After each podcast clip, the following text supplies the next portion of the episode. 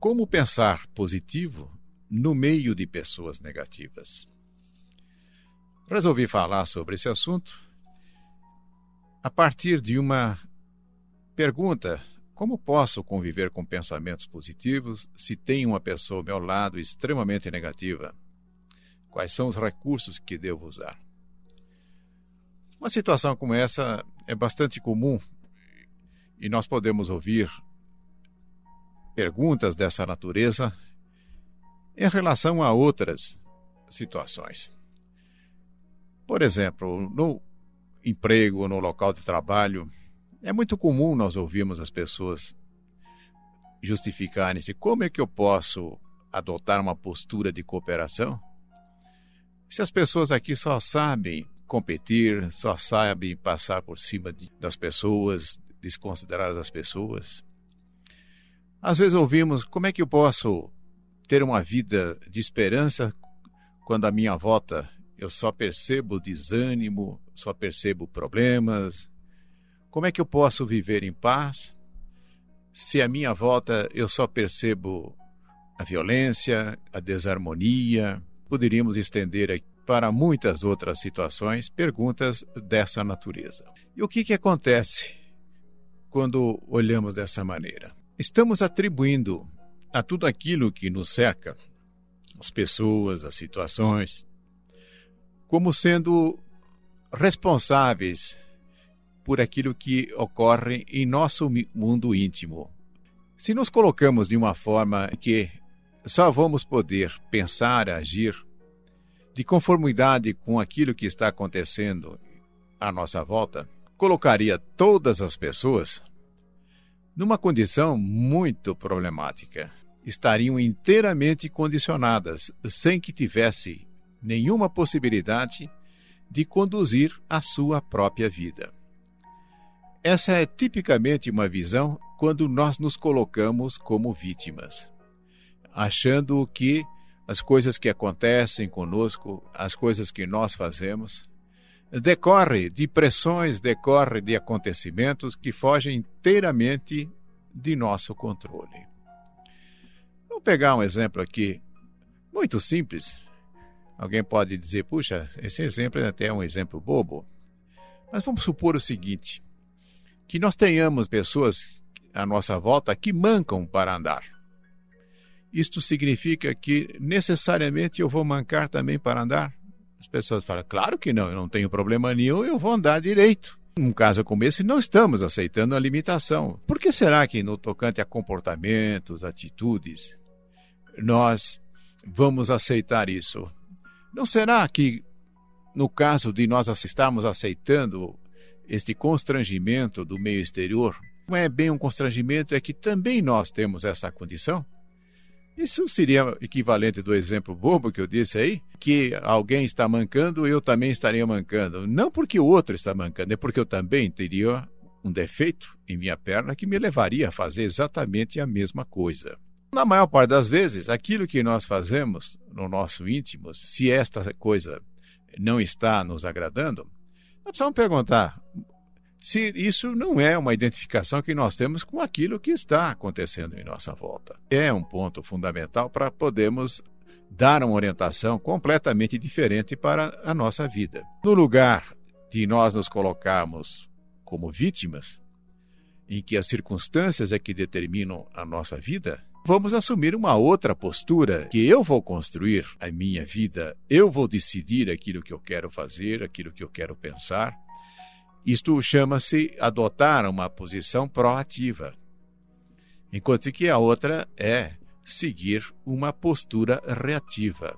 A gente reage em função daquelas das coisas que estão acontecendo. Enquanto que o proativo estabelece aonde ele quer chegar, a maneira que vai fazer isto e vai em frente. O reativo acaba se paralisando nas reclamações, na crítica, proativo. Fica perguntando a si mesmo quais são as oportunidades, o que eu tenho de recurso para poder fazer acontecer aquilo que eu quero.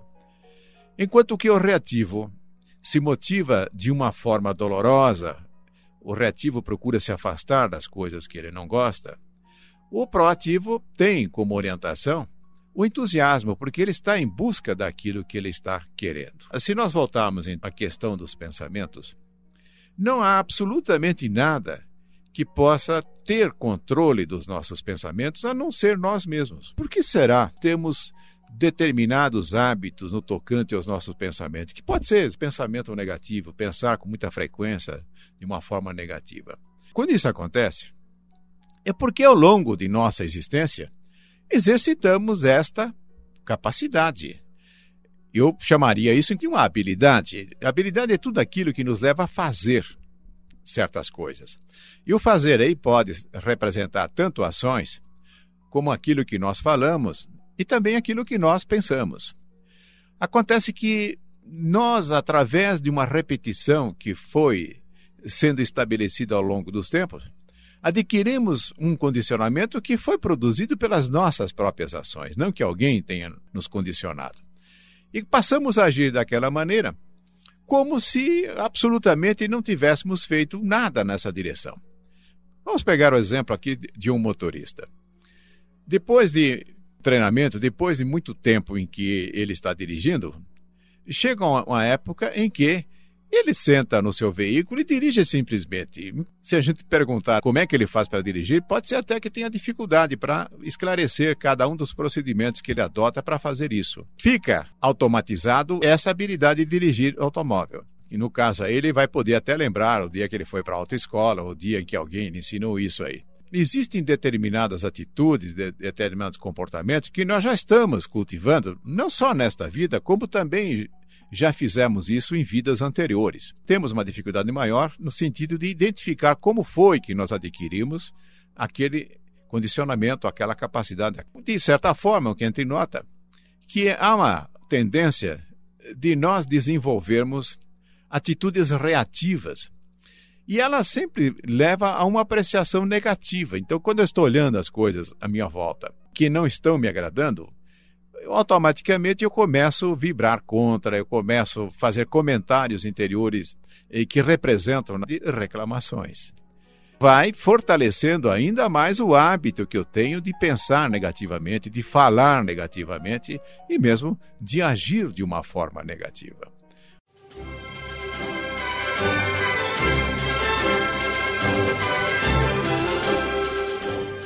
Como pensar positivo no meio de pessoas negativas?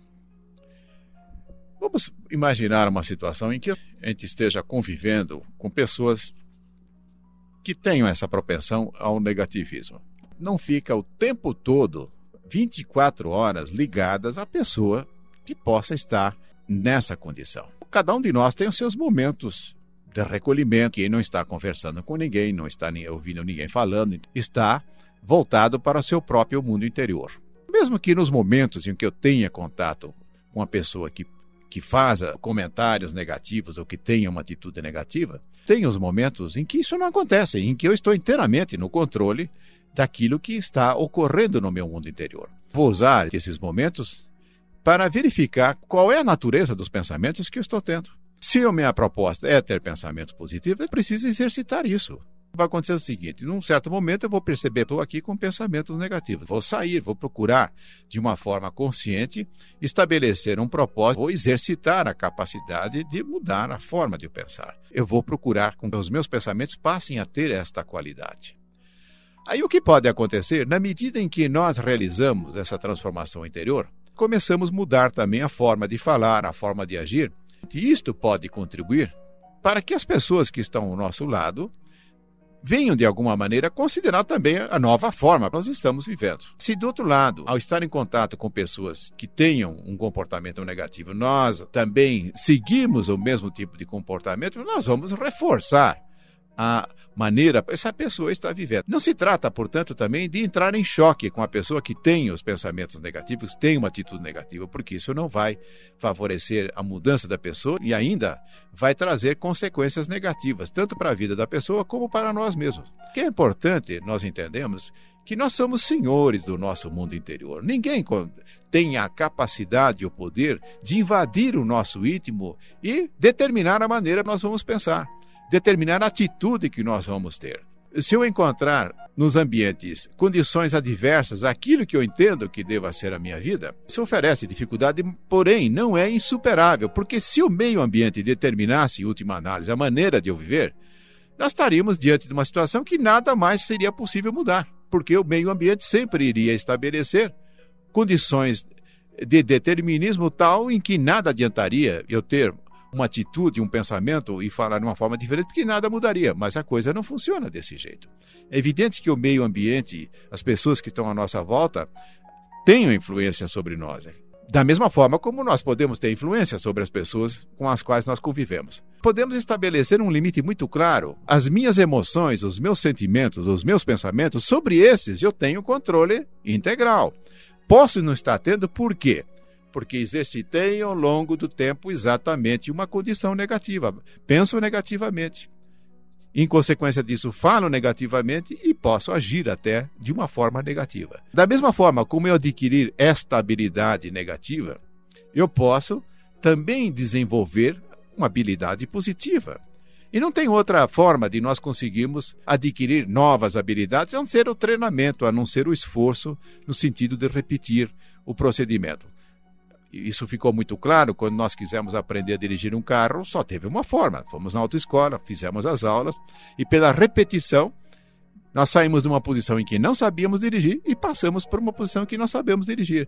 Assim foi que nós aprendemos a falar, assim foi também que nós aprendemos a escrever, assim foi também que nós aprendemos a andar. Nossas habilidades são conquistadas através de um exercício que nós vamos realizando. Pode parecer muito complicado e as coisas são muito mais simples do que nós imaginamos. Posso, num dado momento, perceber os meus pensamentos são quase a totalidade deles são pensamentos negativos. Posso começar em gradativamente e mudar isso.